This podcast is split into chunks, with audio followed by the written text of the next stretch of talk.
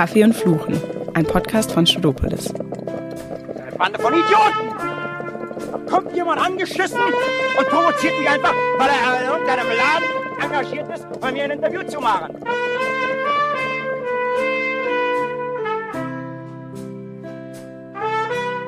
Hallo liebe Freunde, Freundinnen und Freundinnen des Studopolis Podcasts Kaffee und Fluchen.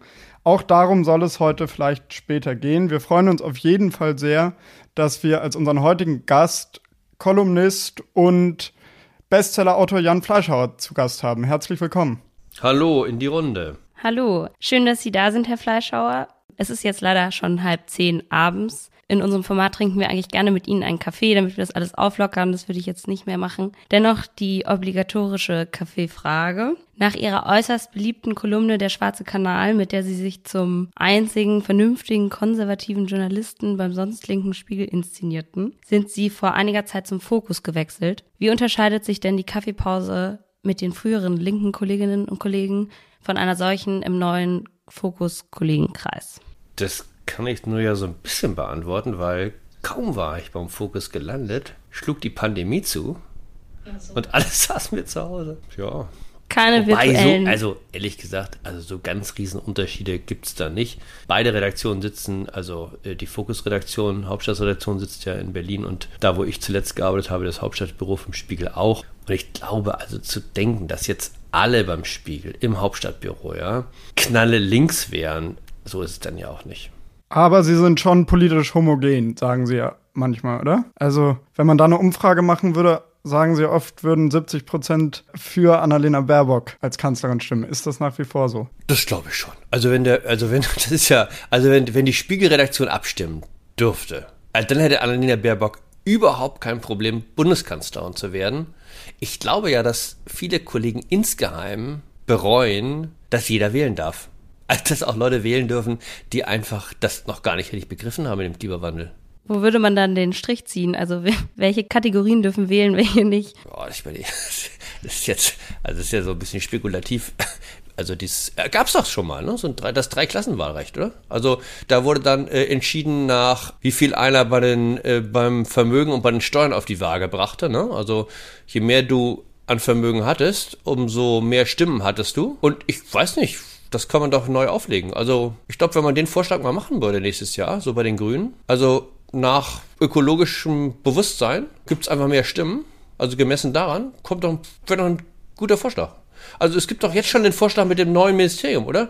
Mit dem Veto-Ministerium, äh, dass alles, was das alles sozusagen, was beschlossen wird, äh, nochmal auf den Prüfstand stellt, ist zwar in der Verfassung nicht vorgesehen, ist auch knallverfassungswidrig letztlich, aber auch mal ein neuer Vorschlag. Warum nicht mal ins Offene denken? Vielleicht könnten wir das ja als neues Wahlkampfthema vorschlagen. Unser Podcast auf einmal mit neuen Impulsen für den Wahlkampf. Wir sind ja hier bei Kaffee und Fluchen und jetzt wollen wir Ihnen auch die Möglichkeit geben, es zu tun. Vielleicht ist das ja auch eine Berufsbezeichnung. Ein Kolumnist muss ja eigentlich, flucht ja eigentlich den ganzen Tag über den politischen Betrieb. Korrigieren Sie mich, wenn es anders ist. Worüber ärgern Sie sich zurzeit am meisten, wenn Sie die Zeitung öffnen und politische Geschehen verfolgen? Worüber ärgere ich mich? Ich wundere mich ja eher. Ich wundere mich. Also wie viele verrückte Sachen passieren, ohne dass so richtig das aufgespießt wird. Ja, so.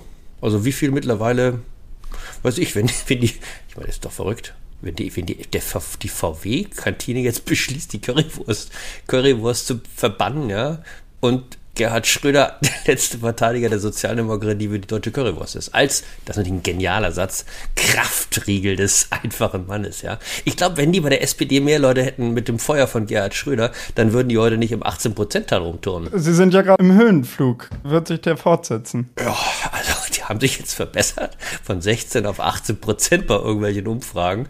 Gut, wenn das jetzt schon unter Höhenflug läuft, Leute, dann ja dann, dann wissen wir, wie, also wie erbärmlich die Situation es kann, ist. Es kann natürlich auch bei, bei Sendungen, Ausstrahlung schon wieder ganz anders sein, deswegen nehme ich es lieber zurück.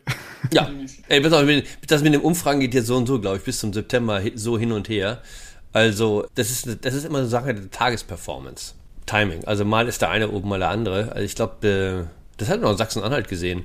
Ich meine, da hatten doch alle in Umfrageinstitute einen Kopf-an-Kopf-Rennen äh, zwischen AfD und CDU und am Ende lag die CDU mit 17 Prozent vorne. Also Lass uns mal überraschen, ne? Lassen wir uns überraschen. In ihrer letzten Kolumne oder vorletzten sagen sie, dass sogar Jim Morrison heutzutage von den neuen Linken oder der woken Bewegung ein Auftrittsverbot kriegen würde. Was meinen Sie damit? Also es waren ja, war neulich dann 50. Todestag ja, von Jim Morrison. Ich glaube nicht mal allen Zuhörern, möglicherweise ist das ein Begriff, ja. Also war in den 17 Jahr, 70er Jahren halt eine Riesennummer, um nicht zu sagen, eigentlich die Reinkarnation von Jesus. Und also in der FAZ und in der Süddeutschen, Riesen, Riesenhuldigung, ja. Also da hat sich sozusagen jetzt mal das konservative und das äh, eher äh, linksbürgerliche Medium getroffen. Und dann lese ich doch Willy Winkler in der Süddeutschen, dass Jim Morrison bei irgendeinem Auftritt in Amerika, also der war da schon ziemlich stoned, ja, also sein Geschlechtsteil rausholt, es das Publikum präsentiert, ja.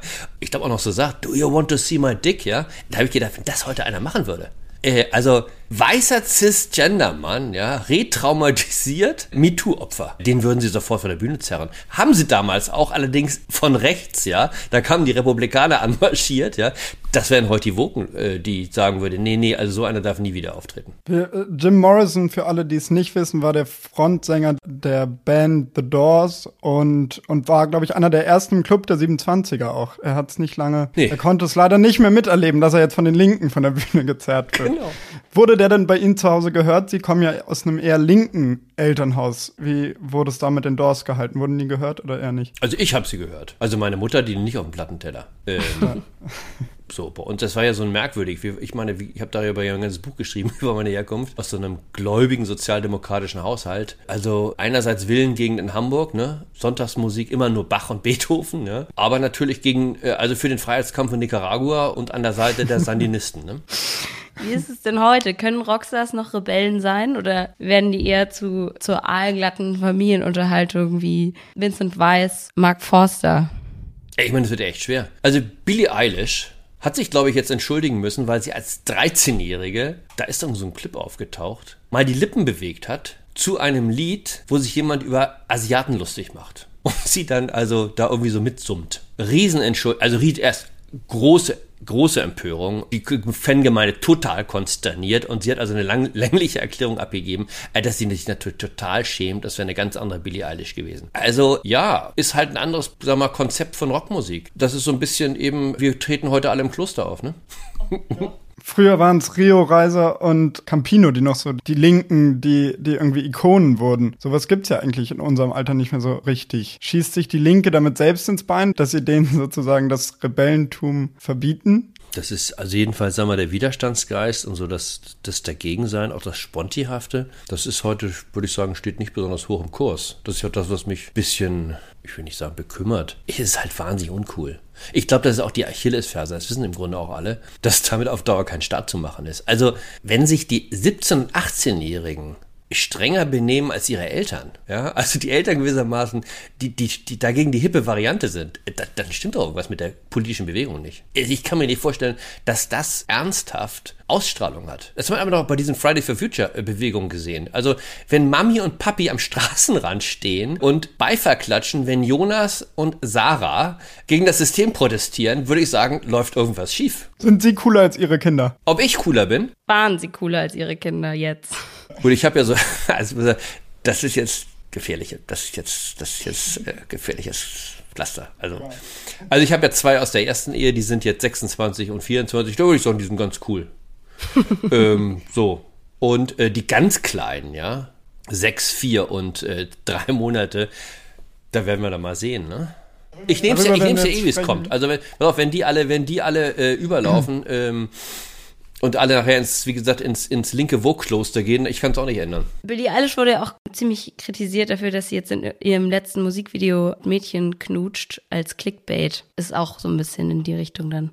War das nicht eigentlich immer so ein bisschen dabei? Dass man irgendwie so versucht, mit, sagen wir auch mit etwa klar billigen Schockeffekten oder irgendwie so versucht, seinen Kram zu verkaufen? Also sollen jetzt ehrlich, also ich weiß nicht, was, was, was, ich meine, du darfst jetzt also, also du darfst jetzt nicht mehr ähm, eine Frisur haben, die irgendwie erinnert an Frisuren anderer Kulturen.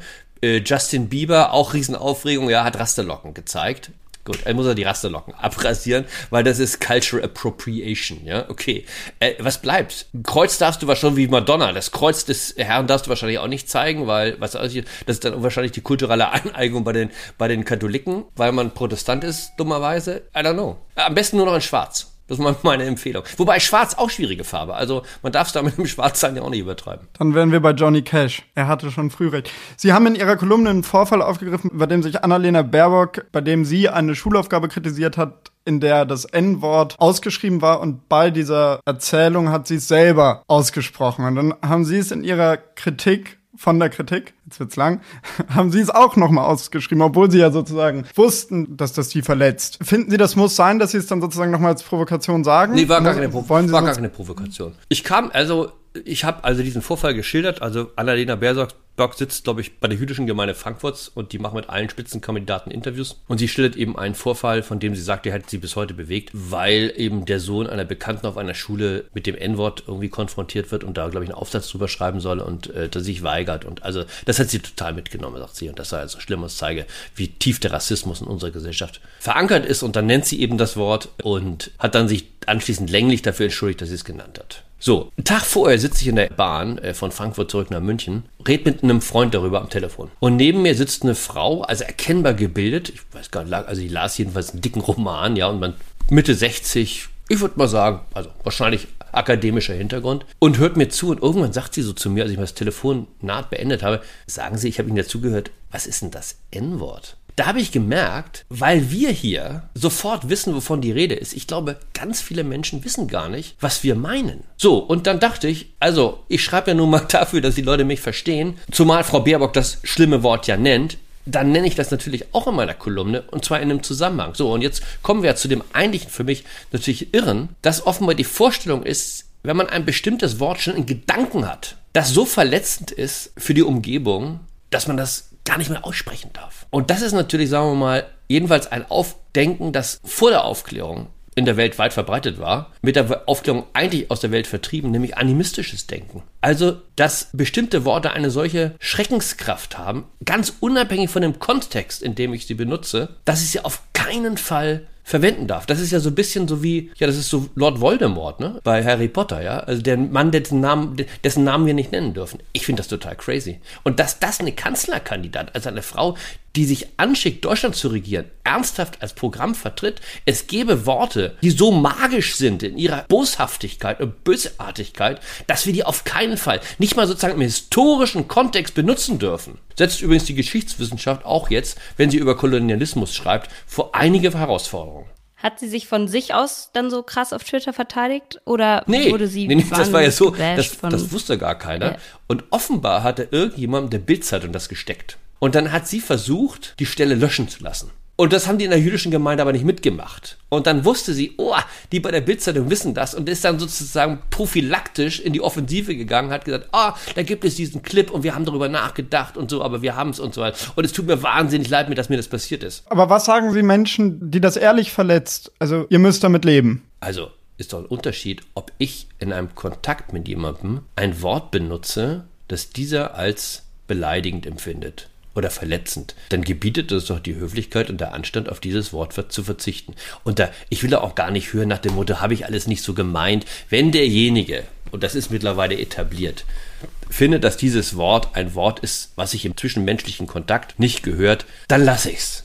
Aber das ist doch was völlig anderes, ob ich einen Vorfall schildere und dann nicht mal sozusagen in der, in der Beschreibung einer Szene äh, dieses Wort benutzen darf. Das heißt, dass ich also letztlich nicht mal beschreiben darf, wie im 18. Jahrhundert Sklavenhalter über ihre Sklaven geredet haben. Ich meine, dann muss ich jetzt immer sozusagen das auspiepen, wie Sklavenhalter so und so sich im Kongo aufgeführt hat. Das ist doch, das ist doch verrückt. Also jedenfalls, ich glaube, dass wir, ich weiß nicht, das ist, ich glaube, Frau Baerbock hat ehrlich gesagt auch gar nicht darüber nachgedacht. Das ist ja das ganz Schlimme. Also über die Implikation ihres Handelns, sondern die hat einfach sozusagen nachgeplappert, was in der Szene gerade opportun ist.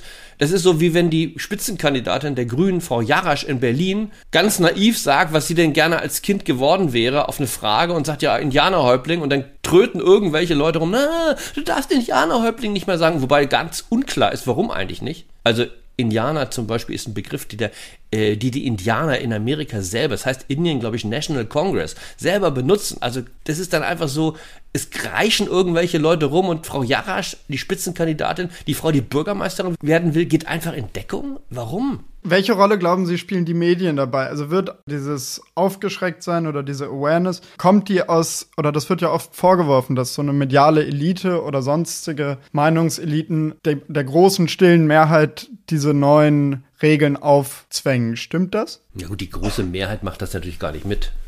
Also die große Mehrheit weiß entweder gar nicht, wovon die Rede ist. Also wenn wir drei morgen mal zusammen an die Ladenkasse gehen würden bei Lidl oder DM und mit der Verkäuferin oder dem Verkäufer mal über, darüber reden, was ob sie sich auch als Cisgender empfindet. Dann gucken wir in große, große Augen, ja. Die Frau denkt, wir verarschen sie.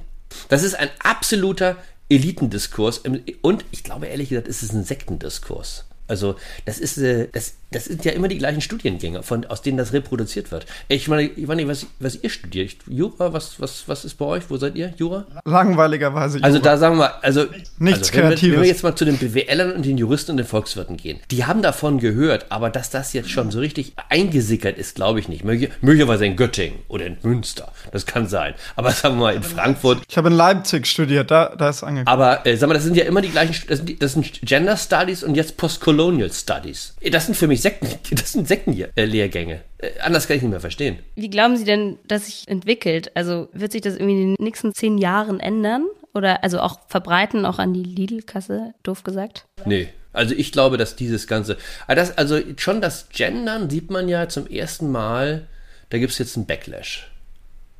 Also die Süddeutsche, die natürlich das sich echt gut überlegt hat, ob sie das nicht machen soll, weil auch die Süddeutsche als linksliberale Zeitung natürlich mit dem Fortschritt marschiert, ja, hat neulich in einem langen Leitartikel geschrieben, warum sie das eigentlich für das falsche Programm hält.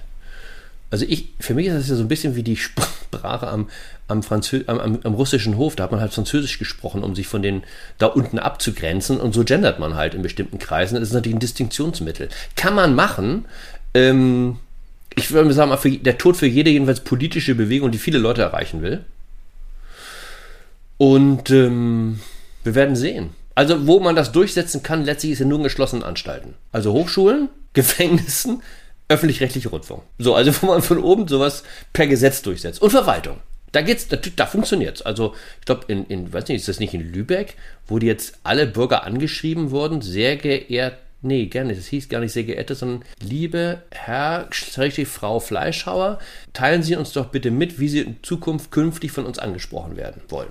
Also 90 Prozent der Lübecker haben gar nicht verstanden, wovon jetzt die Rede ist. Gut, so, das kann man machen. Aber es wird wahrscheinlich nicht die Schule machen. Ich, ich, ich glaube, man sieht es ja auch, es hat ja total, es, es, also ich glaube, weil die Leute merken, dass es letztlich so ein Programm ist von Leuten, die ihnen jetzt das Licht bringen wollen, das ist in der Regel stößt das ja auf Abwehr, ne? Also, also nicht auf Begeisterung. Die, die meisten Menschen sagen halt nicht, oh ja, Danke, danke, lieber Albrecht, dass du mir das Licht der Aufklärung bringst und mich aus meiner unverschuldeten Unmündigkeit oder selbstverschuldeten Unmündigkeit jetzt hinausführst. Also, genau das ist der, was denken die Menschen dabei? Also wir haben jetzt dieses, gab es diese neue Allensbach-Studie, bei der gesagt hat, dass sich immer mehr Menschen nicht trauen, das zu sagen, was sie denken oder sich politisch frei zu äußern und dass sie immer vorsichtiger sein müssen. Ist das die Auswüchse dieser ganzen Geschichte? Na gut, diese Allensbach Ansbach-Studie sehe ich ein bisschen anders. Also ich glaube nicht, dass 43 Prozent der Deutschen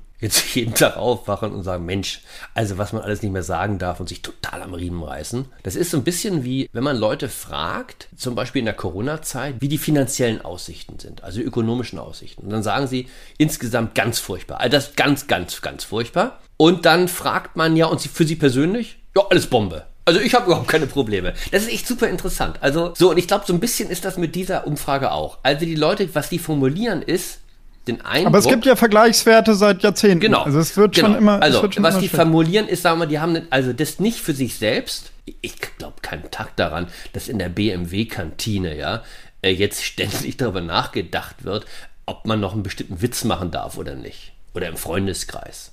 Aber was, was diese Umfrage aussagt, ist, dass die Leute das Gefühl haben, dass wenn man sich in der Öffentlichkeit bewegt oder gar als öffentliche Person sich bewegt, dass es dann in der Tat sehr schnell sehr ungemütlich werden kann. Also wenn Thomas Gottschalk erzählt, ich weiß gar nicht, was war das? Also warum er immer noch findet, glaube ich, Zigeuner so. Da gab es doch so, so, eine Diskussion beim WDR in irgendeiner komischen äh, Talkshow. Er hat gesagt, dass er sich wie dass er weiß, wie sich ein Schwarzer fühlt, weil er sich mal als Jimmy Hendrix. Genau, und das auch noch so. Also Timmy, Thomas Gottschalk, der bekannteste Deutsche, ja, ein total aufs Maul bekommt, weil er irgendwie, ja, sich also auf nette Weise, wie ich fand, halt so ein bisschen vormodern zeigt, ja. Aber es war ein unkluges Konzept. Es haben sich sechs Weiße über ja. Rassismus unterhalten. Wobei haben die sich über Rassismus unterhalten, die haben sich über die Zigeunersoße unterhalten. Und, und er, hat, er hat, er hat, er halt, was wie Tommy so ist, hat Jokes aus Beverly Hills beigesteuert. Immer dem, ja. Aber die Sendung wird nicht Zigeunersoße ja oder nein gehießen haben.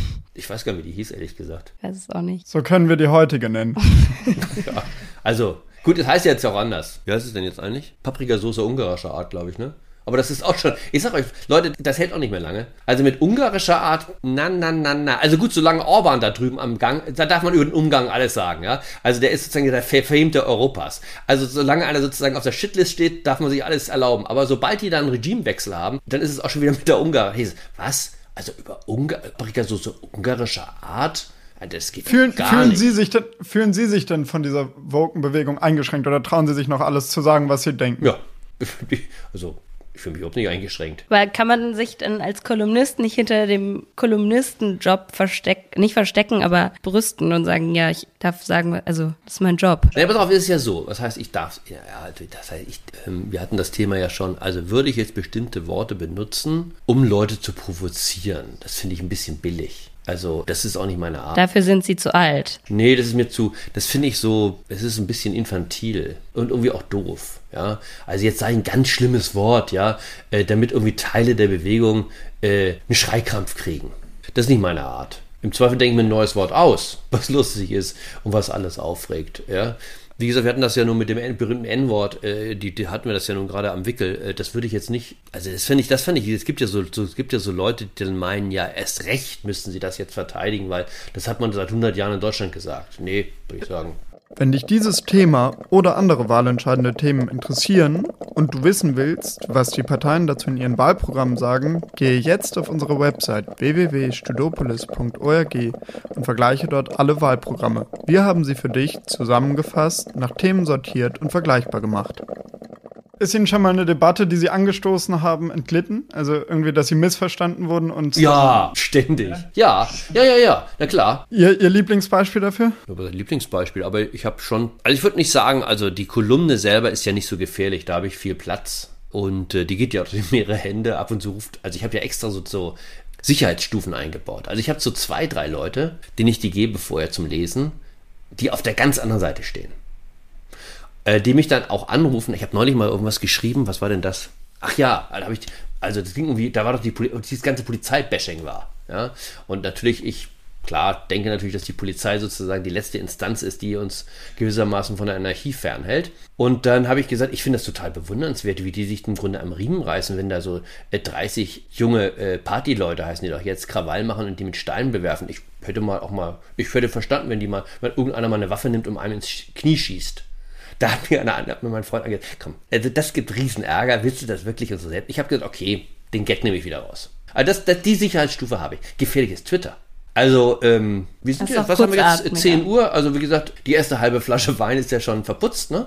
Und dann sitzt du halt so an deiner kleinen Maschine und denkst jetzt, der Gag muss auch noch raus. Also ist ja mein, eigentlich mein Satz, den ich immer allen mit auf den Weg gebe, äh, don't drink in Twitter, ne? Ich habe es jetzt immerhin so weit geschafft, nicht mehr als eine Flasche Riesling und twittern. Das ist dann. Nein, auf, ey, Leute, ich habe ich hab, hab drei schreiende Kinder zu, zu Hause. Ich meine, irgendeine Art von Entspannung muss man doch noch finden. Ja?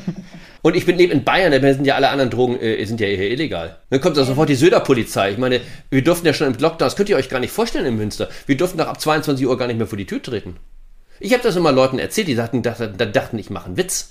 Nee, habe ich gesagt, ist kein Witz. Ich meine, in Bayern haben sie so weit getrieben, dass wenn du auf der Parkbank dich mit einem Buch hast nieder, niedergelassen hast, dass der Ordnungshüter um die Ecke kam und gefragt hat, warum du da sitzt. Ich meine, das haben wir uns auch nicht vorstellen können, dass mal das Sitzen mit einem, mit Kafka auf der Parkbank zur Ordnungswidrigkeit wird. Ziviler Ungehorsam. Ja, das ist ja mein Motto. Das ist ja mein Motto.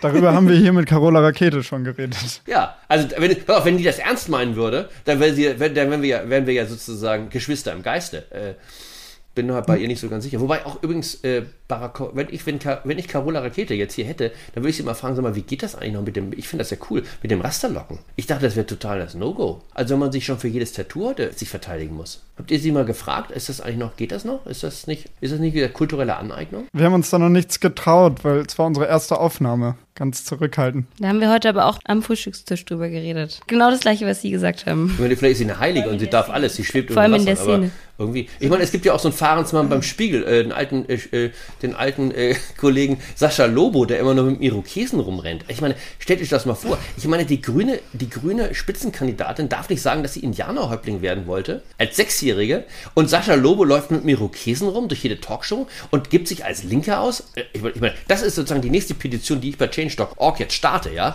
Runter mit dem Irokesen, ja. Meine Tante meinte dann auch ganz nachdenklich, Dreadlocks also nicht mehr. Nee.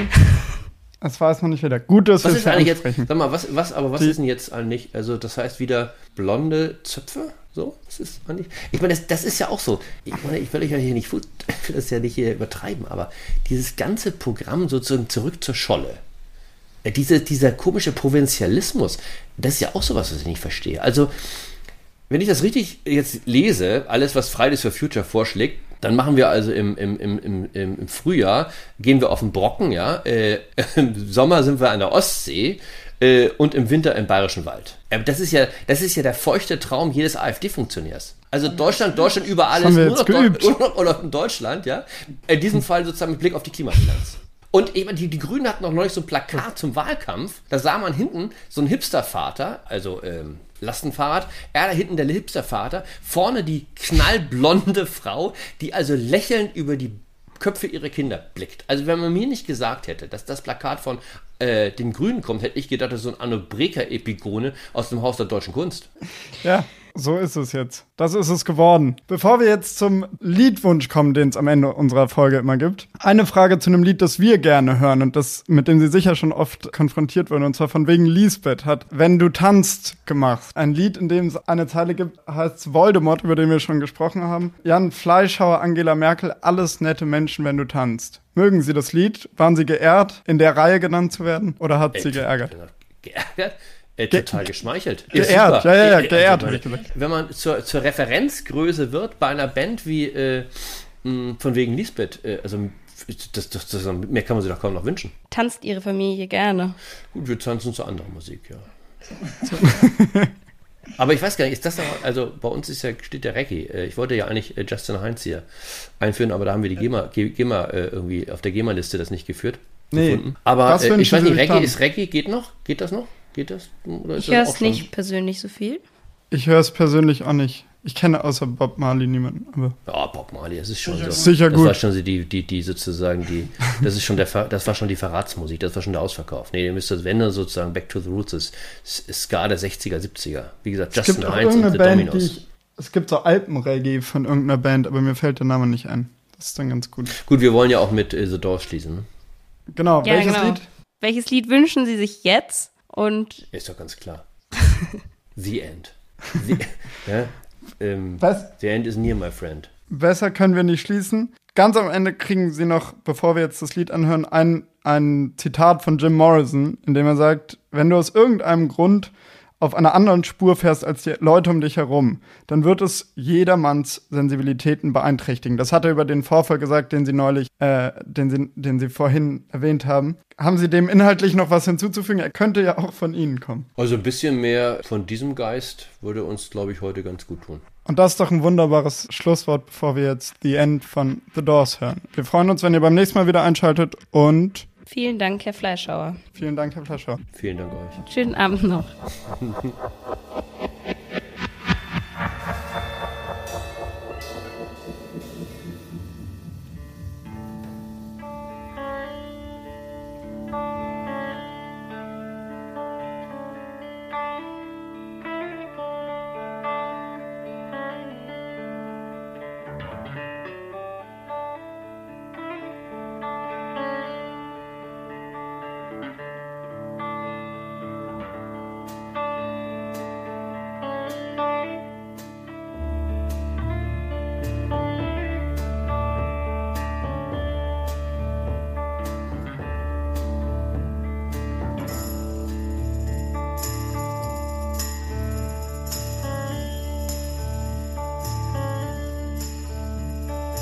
This is the end, beautiful friend. This is the end.